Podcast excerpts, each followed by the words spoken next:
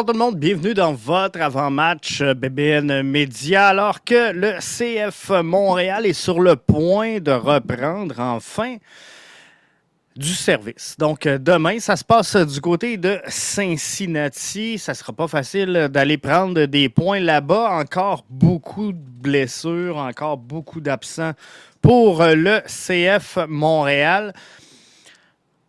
On va euh, revenir là-dessus dans quelques instants, on va se parler du Canada, bien sûr, Canada, qui se retrouve au, sein du groupe F composé de la Belgique, le Canada, le Maroc, la Croatie.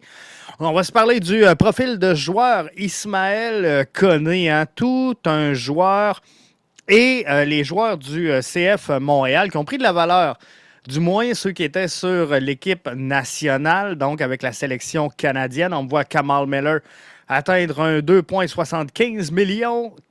Euh, Ismaël Koné, bien sûr, à 1,1 et 3,3 euh, pour Alistair Johnston. Donc, est-ce que c'est des joueurs que le CF Montréal pourrait perdre? dans un avenir rapproché, c'est fort possible.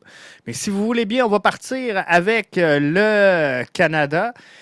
Euh, qui euh, se retrouve finalement au sein euh, du groupe F et sera composé de la Belgique, du Canada, du Maroc et de la Croatie. Est-ce que c'est un bon groupe? Est-ce que c'est pas un bon groupe? difficile à dire. Difficile à dire et ça dépend de votre objectif, ça dépend de votre vision des choses, ça dépend de comment vous voulez l'interpréter. Mais euh, une chose est certaine, c'est qu'il n'y aura rien de facile pour la sélection de John Erdman du 21 novembre au 18 décembre prochain du côté du Qatar. C'est un, groupe difficile. On connaît la Belgique, on sait que euh, c'est un groupe de tête euh, au sein de euh, ce groupe-là. Donc, forcément, le favori pour l'emporter dans ce groupe-là reste donc le Maroc et la Croatie. Croatie a connu des très bons succès euh, dans les dernières années. Par contre, est euh, un club qui vieillit, est un club qui est sur la pente descendante. On perdu beaucoup de place quand même au euh, classement de la FIFA. Je pense qu'ils sont passés quelque chose de sous toute réserve. Reprenez-moi si vous voulez, mais qui passe comme de 8e à 15e au, classement. Donc, c'est donc un, un recul de 7 places. Bref, ils ont une belle feuille de route, ils ont une belle réussite, la euh, Croatie, mais euh, c'est une équipe peut-être dans, une fin de cycle. Hein. On parle souvent de ça, les, cycles au soccer. Donc, c'est un peu ça présentement pour la Croatie. Pour ce qui est du Maroc, ben, euh, ça va être un autre club qui va être très difficile à, battre. alors, est-ce qu'on peut espérer prendre des points? Moi, l'objectif, sincèrement, l'objectif du Canada, pour moi, c'est de marquer un but. Parce que marquer un but, ce serait faire mieux que ce qu'on a fait à notre seule et unique présence en Coupe du Monde en 86. Euh, alors, je vais espérer un but de la formation canadienne, la sélection de John Ernman. C'est tout ce que je veux. C'est euh, marquer un but. Est-ce que ça va être contre la Croatie, contre le Maroc? Je ne le sais pas. Mais au, maximum, selon moi, on va aller chercher quatre points. C'est. Euh, on, pourrait se battre peut-être avec Maroc-Croatie. Une victoire, une nulle, dans le meilleur des mondes. Dans le meilleur des mondes, on peut aller chercher, selon moi, une victoire, une nulle, euh, dépendamment de comment on joue ces matchs-là et comment sort l'adversaire. Contre la Belgique, je ne vois pas ramasser des points, je vais être franc avec vous. Alors, Maroc et euh, Croatie sont euh, pour moi les deux seules places. Maintenant, du côté du CF Montréal, est-ce qu'on était content de euh, cette position-là, de ce tirage-là? On écoute coup sur coup les commentaires d'Olivier Renard, suivi de Samuel Piette. Surtout même ma femme, j'ai l'excuse maintenant tout de suite pour partir voir le match au Qatar. Mais c'est une belle chose. On a rigolé avec le président juste avant. Euh, il y a aussi le Maroc avec Rida peut-être. Et euh, c'est bien, je, suis content d'avoir euh, ce suspense supplémentaire par rapport à ce, bel événement. Mais premièrement, pour eux, déjà, c'est une expérience magnifique. Et, pour le club aussi, c'est une fierté, une fierté de déjà voir ce qu'ils ont fait pendant les qualifications. Et là maintenant, c'est la récompense finale pour eux. Et je pense qu'ils ont des qualités pour, pour faire plus que participer. Donc la Belgique, je sais que ils ont fait de bons résultats les, dernières années, mais ça ne va pas être euh, facile euh, d'affronter le Canada. Ouais, c'est même une autre génération maintenant. Donc euh, c'est vrai que lors de la Coupe du Monde en Russie, on aurait pu peut-être gagner quelque chose. Maintenant, on a été éliminé face à la France. Mais ici, il y a quand même des, nouvelles têtes aussi. après, il y a des, anciens comme Kevin De Bruyne et comme Lukaku qui... Je suis curieux de voir Romelu contre nos défenseurs ici. Euh, ils sont apparemment, ils sont déjà tous partis au fitness pour faire un peu plus de musculation pour affronter Romelu, mais ça va être bien, c'est bien pour eux et euh, voilà, je, suis impatient de voir euh, ces matchs-là. Oui, un groupe, un groupe assez, difficile, c'est sûr. Ah, c'est sûr que nous, on est, on est tout simplement content d'être, d'être présent à cette Coupe du Monde. puis bon, de, pouvoir affronter des, des, grandes nations comme la Belgique, euh, en premier match, euh, le Maroc et la Croatie. Euh, ça va être, ça va être de, très bons tests pour nous. Donc, très, très excité d'affronter ces équipes-là puis de commencer cette compétition-là. Oui, ouais, c'est sûr qu'il va y avoir quelques, quelques petites gageures qui vont, qui vont se faire. puis, quelques, quelques petits commentaires pour, pour se piquer l'un et l'autre. Donc, euh, non, euh, c'est bien. C'est une bonne chose qu'on puisse euh, vivre ça avec, avec d'autres membres du, du, staff, de l'équipe. puis, non, c'est sûr que c'est assez, assez loufoque un peu, mais on, est bien content de les affronter puis que, que le meilleur gagne. Hein. C'est sûr que ce l'est encore un peu surréel, mais, mais de voir euh, le nom de ton pays pigé au, au tirage euh, de, de, la Coupe du Monde, euh, de, de, de voir bon, les, les célébrations qu'il y a eu avant et tout ça, puis de voir que tu en fais, que en fais partie, c'est, c'est sûr que c'est un, un feeling spécial et, et, aussi bizarre, mais c'est une, une, fierté évidemment qu'on a vu, hein, le nom du, du, Canada, on a vu nos, nos réactions des, des joueurs canadiens. Puis euh, ça, ça, fait plaisir. Donc euh, c'est un, évidemment un honneur, mais oui, ça fait, ça fait un peu bizarre. Là. With this draw. Yeah, obviously uh, a tough draw for sure. I mean, uh, with Belgium, Morocco, and, and Croatia, It's uh, it's going to be uh, difficult for sure, but I think every group uh, every group was was difficult. Um, so yeah, just just excited to be part of this competition uh, and obviously looking forward to it. Alors, euh, si on revient au CF Montréal qui est en action, ça fait le tour pour l'équipe canadienne. C'est l'avant-match. BBN Media. Donc, euh, rapport de euh, disponibilité seront non disponibles pour euh, la rencontre de demain. On aurait presque pu figurer un 11 là-dessus. Donc, Mason Toy, Ahmed Hamdi, Samuel Piette, Thomas Giraldo, Bjorn Johnson, Sunusi Ibrahim, Mathieu Chouanière, Romel Kyoto et Logan Ketterer seront tous absents du côté du CF Montréal, qui, on l'espère, aura profité d'une pause favorable, une trêve internationale pour reposer un petit peu les gars, pour retrouver euh, leur confiance, leur sang-froid, retrouver euh, également un peu de fraîcheur et euh, d'énergie, parce que c'est ce qu'on va avoir besoin demain pour affronter le FC Cincinnati. Si on y va de quelques statistiques, FC Cincinnati sont deux victoires, euh, trois défaites, zéro match nul. À domicile, ils sont une victoire et une défaite sont présentement neuvième dans l'association de l'Est. Et le meilleur buteur avec quatre buts est Vasquez. Meilleur passeur, Acosta et euh, Kubo, avec tous deux une passe.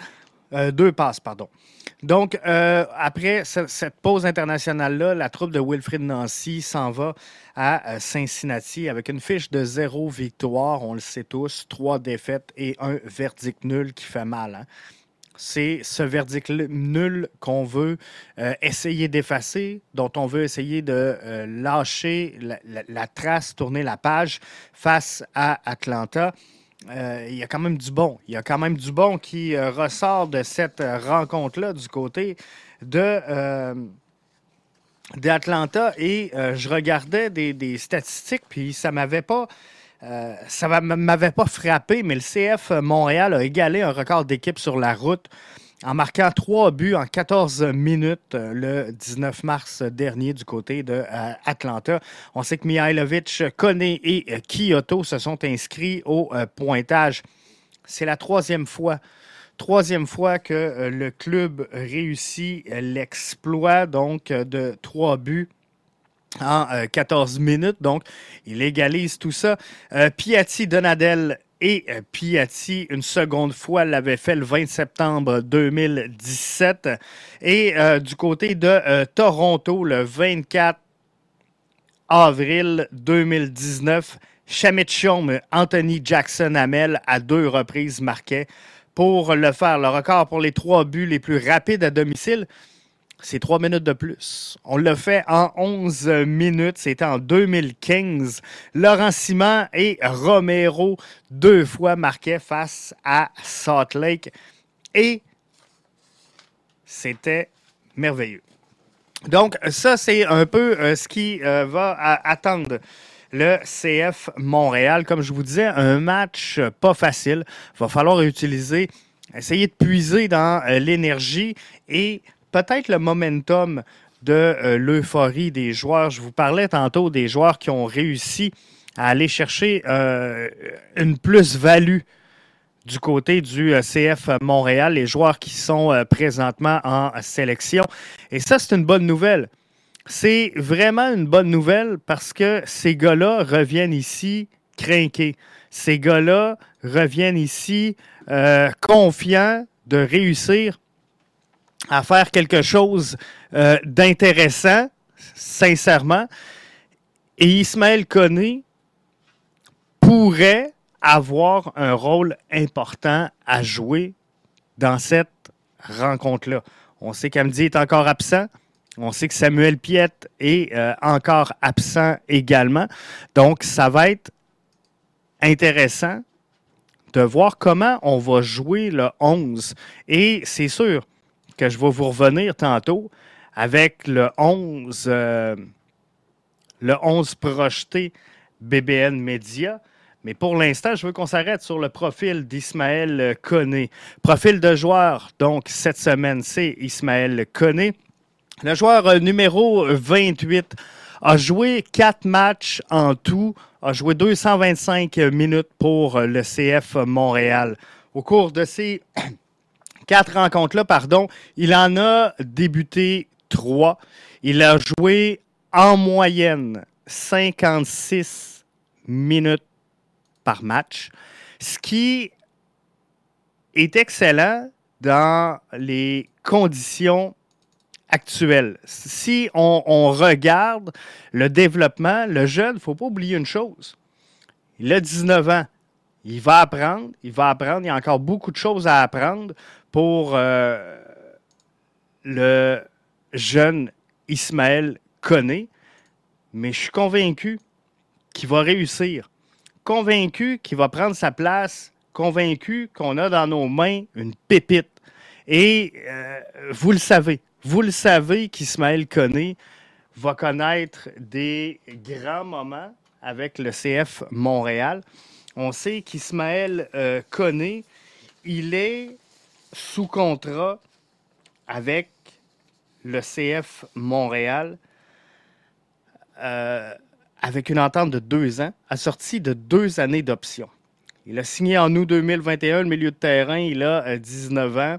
S'était entraîné hein, euh, avec deux clubs de la première division avant de joindre le CF Montréal, lui qui est natif de la Côte d'Ivoire. Mais ça va être intéressant de voir comment on va assurer, je vais le dire comme ça, son, développement au cours euh, euh, des, des, prochaines semaines, des prochains mois. Parce que c'est pas dit, hein? Puis on, est excité, puis on l'aime, Ismaël Koné. Mais par contre, c'est pas dit qu'il va faire partie des joueurs qui seront rappelés par l'équipe canadienne pour aller affronter euh, la Coupe du Monde. Pourrait avoir des changements à l'effectif. Donc, il faut le garder motivé, il faut le garder euh, bien en place. Si on regarde la progression et euh, la qualité au niveau de la passe d'Ismaël Koné, précision de 87 dans l'ensemble de ses passes. J'ai pas mis les buts, j'ai mis les passes. Pourquoi j'ai fait ça? Parce que c'est un milieu offensif et c'est ce qu'on veut. Euh, avant tout, on est content de le voir marquer des buts. On veut qu'il remette la passe décisive. En zone décisive, défensive, pardon, il a réussi 88 de ses tentatives de passe, 87% en zone offensive, 80% de ses longues balles ont trouvé preneur. Il a réussi 86% de ses dribbles depuis le début de la saison. Il a gagné 63% de ses duels. Et ça, c'est bon parce que lorsque pardon, t'entraînes un jeune joueur, lorsque tu veux faire progresser un jeune joueur, qu'est-ce que tu lui dis? Tu dois gagner au minimum une bataille sur deux. Donc, faut que tu sois en haut de 50% euh, duel au sol, il en a gagné 61% et les duels aériens, ben, il en a gagné, euh, Ismaël, 100% Donc, ça fait de lui un joueur plutôt exceptionnel. Et lorsqu'on regarde les zones de jeu de Ismaël Koné, vous pourrez voir qu'il n'hésite pas à faire cette transition-là entre la défensive, qui, on le sait, dans le modèle de euh, Wilfrid Nancy, tend à travailler la construction de l'arrière vers l'avant. Donc, on voit les points chauds autant au centre à gauche qu'à la droite. Il va chercher euh, la balle dans les pieds des euh, défenseurs et il est capable d'aller se porter en, attaque. Donc, on voit très bien qu'il est volatile. Il est vraiment capable de prendre place sur les deux côtés du terrain. Et c'est le fun de voir ça parce que lorsqu'on a, euh, par exemple, un Victor Wanyama avec un Samuel Piet, défensivement, euh, c'est très fort. Ça fonctionne très bien. Mais offensivement, ben, ça manque un peu de mordant. Et euh, souvent, lorsqu'on me dit, Jeff, je comprends pas parce que le CF Montréal, la saison dernière, était une force en défensive. On a amélioré la force défensive. Et euh, finalement, on ne fait pas mieux que la saison dernière. Alors, qu'est-ce qui se passe? Ben, je pense que c'est un petit peu ça. Ismaël Koné, euh, Rida Zouir ont des euh, profils peut-être un petit peu plus offensifs que Samuel Piet. On a joué une bonne partie de la saison l'an passé avec Piet et Wanyama. Défensivement, c'est impeccable. Donc, ce qui fait mal présentement défensivement au CF Montréal, non seulement c'est des erreurs commises en défensive et, non pas des jeux de construction défensif, mais euh, c'est des erreurs de joueurs et on laisse aussi la pression venir beaucoup plus que l'an passé. Pourquoi? Parce que Sam était un récupérateur hors pair et qu'il n'est pas là euh, cette année pour récupérer des ballons. Donc, c'était le profil de joueur. Euh, Ismaël connaît cette semaine pour vous. Alors, euh, l'objectif, quel est? Quel, est-il l'objectif euh, en fin de semaine pour le CF Montréal? Ben, ça va être de mettre la main sur son premier trois points. On ne se le cachera pas, puis ça ne sera pas facile. Je vous l'ai dit, il y a énormément d'absents. Il va falloir un peu jouer et, et, trafiquer le 11 pour essayer d'aller chercher un peu de, fraîcheur et de profondeur, ce qui n'est pas facile avec tous les absents qu'on a. On sait que Romel Kyoto en protocole COVID, ben, ça va faire mal. Donc, en attaque, ça devient mince. Et euh, moi, ce que je pense qu'on devrait voir, je vais y aller avec le 11, euh, le 11 projeté. Donc, euh, BBN Média. Je pense qu'on va retourner devant le filet avec Sébastien Breza. Euh, tu peux pas, peux pas faire autrement que de retourner avec Sébastien Breza. C'est une question de confiance, c'est une question de de croire, pardon, en euh, ton gardien de but. Donc, tu dois retourner avec Sébastien Breza.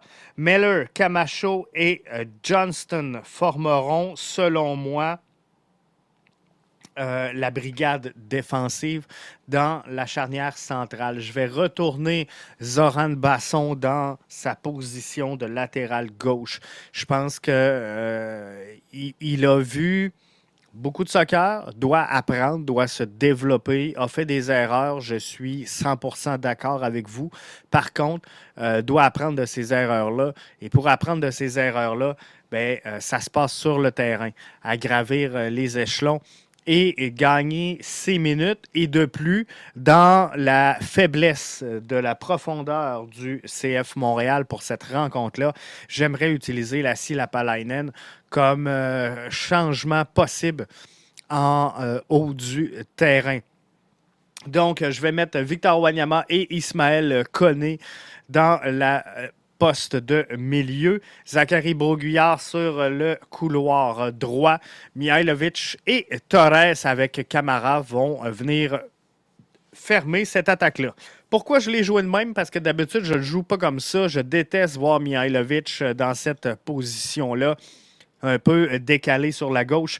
Moi, euh, Mihailovic, je l'aime. Je l'aime en plein centre, mais par contre, si tu veux utiliser Kai Kamara parce que c'est ta seule option offensive, tu dois utiliser les forces de tes joueurs. Et ce qu'on a besoin demain, c'est de marquer des buts. Donc, tu dois utiliser la force de Kai Kamara, qui est de prendre des ballons euh, de la tête, d'utiliser son physique, de jouer deux au jeu. Donc, dans quelle position est, le plus favorable, je vais le dire comme ça, pour euh, Kai Kamara, ben, c'est euh, directement dans l'axe. Et quand je vous disais que je vais utiliser la scie à une autre euh, sauce, à une autre saveur, et c'est pourquoi je n'ai pas mis la Lapalainen dans le poste de latéral gauche, c'est que un moment donné, question de changer les rythmes, changer l'allure du match, tenter de bouger les choses. Eh bien, je vais ramener Mihailovic dans le centre du terrain, plein axe, et je vais sortir Camara pour rentrer la Silapalainen sur la gauche et faire remonter un petit peu Joaquin Torres.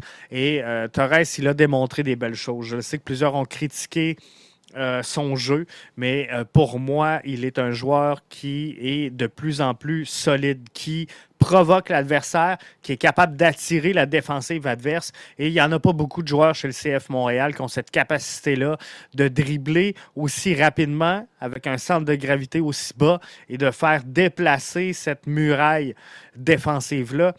Joaquin Torres, il est capable et en plus, il est capable d'aller chercher la faute.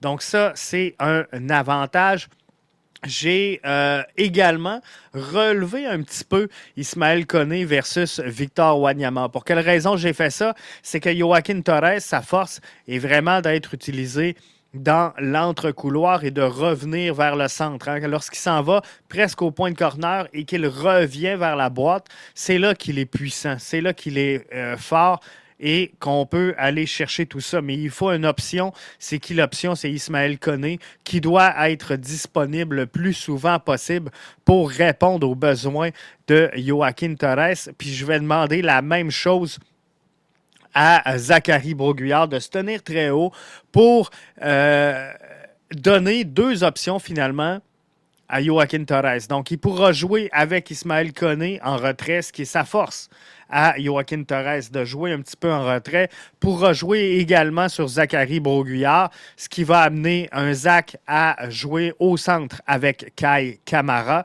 Et je pense que c'est lui, Zachary Broguillard, qui a, qui a servi à venir jusqu'à maintenant les, centres les plus intéressants à euh, Kai Kamara, ça vient des pieds de Zachary Bro-Guyard. Donc, c'est ce que je vais demander. Ça va nous permettre d'alterner le jeu. On a euh, de, la, difficulté présentement à jongler avec les effectifs. Donc, c'est pour ça que je le vois comme ça. Euh, Torres va également pouvoir jouer avec Ismaël Koné qui devrait rapidement trouver un Mihailovic et euh, qui pourrait donc combiner et prendre un tir sur un jeu très rapide. Si on veut des combinaisons rapides, ça te prend des joueurs rapides, capables de jouer en une touche de balle. Euh, Torres, visiblement, est un joueur qui garde le ballon et qui aime posséder la balle, mais euh, Torres doit donc euh, rapidement jouer sur Koné, qui euh, en une touche doit trouver Mihailovic. Et là, on va déstabiliser vraiment de gauche à droite la défensive du FC Cincinnati. Et on espère aboutir donc à des bons résultats avec tout ça. On se remet donc de cette pause internationale. C'est huit matchs, je vous le rappelle, en moins d'un mois pour la troupe de Wilfred Nancy, qui tentera donc à Cincinnati de mettre la main sur sa première victoire cette saison et euh, de ramener donc les premiers trois points de euh, la saison. Cincinnati, de son côté, cherche à aligner une deuxième victoire consécutive à domicile pour la première fois de l'histoire du club. Ils l'ont jamais fait. Ils sont 0-5 euh, dans ce contexte-là. Ils n'ont aucun match nul. Cincinnati n'a jamais réussi à venir jusqu'à maintenant à aligner deux victoires à domicile. C'est euh, une bonne nouvelle. Une bonne nouvelle, ça, pour euh, la troupe de Wilfrid Nancy qui doit profiter de cette faiblesse mentale chez le FC Cincinnati pour essayer d'aller mettre des points parce qu'il y aura des absents aussi du côté de Cincinnati. Il y a euh, quand même des, joueurs importants qui seront rayés de l'alignement du côté du euh, FC Cincinnati. Alors, ça sera à la troupe de Wilfrid Nancy d'être en mesure d'en profiter. Je vais me contenter, demain, je vais être franc, je vais me contenter d'un match nul. Moi, ce que je veux, c'est l'équipe euh, reprendre la bonne direction. Ce que je veux, c'est revoir une force mentale et collective euh, importante se mettre en place. On a eu un début pas facile. Euh, on a eu un calendrier pas facile. On a eu une réalité pas facile avec toutes les absences, avec toutes les blessures. J'espère sincèrement voir demain un collectif qui est euh, capable de trouver des automatismes sur le terrain. Moi, c'est ce que je veux voir et euh, une équipe qui va se soutenir dans le sens que si on fait une erreur collectivement, il y a un autre gars qui va venir récupérer cette erreur-là du côté du euh, CF Montréal. Et j'ai placé Sébastien Breza. Je termine avec ça. Je pense qu'il faut ramener le jeune sur le droit chemin. Faut lui démontrer euh, une certaine confiance. On sait que euh, James Pantemis a gardé les buts face à Cavalry. Donc, euh, on, est capable de revenir à Sébastien Breza. Est-ce qu'on aurait dû le reposer dans la séquence de huit matchs à l'intérieur du même mois? Euh, je suis de votre côté. Oui, on aurait dû le reposer. Malheureusement, on ne l'a pas fait. Mais là, demain, tu dois revenir avec Sébastien Breza. C'est une question de confiance. Euh, être gardien de but, c'est pas facile. Être gardien de but, c'est dur sur le mental. Et tu veux pas passer le message à tes gardiens de but que dès que tu fais une bourde, parce que c'est ça qui a coûté euh, la victoire au dernier match, tu ne veux pas dire à ton gardien, garde, dès que tu fais une bourde, tu t'en vas au banc. Euh, il y a quelqu'un qui vient en renfort. Donc, ce que tu veux, c'est laisser le gardien rebâtir sa confiance et euh, on espère donc que ça va aboutir sur trois points pour les hommes de Wilfrid Nancy. Donc, là-dessus, je vous souhaite de passer un excellent match et euh, on se retrouve donc plus tard ce week-end pour le débrief. Et si tout va bien, si tout va bien, je retrouve Mathieu dimanche pour le brunch BBN. On va avoir le temps en masse de parler de la Coupe du Monde du Qatar 2022. Alors, on se retrouve dimanche, mais on se retrouve également pour le débrief BBN Média.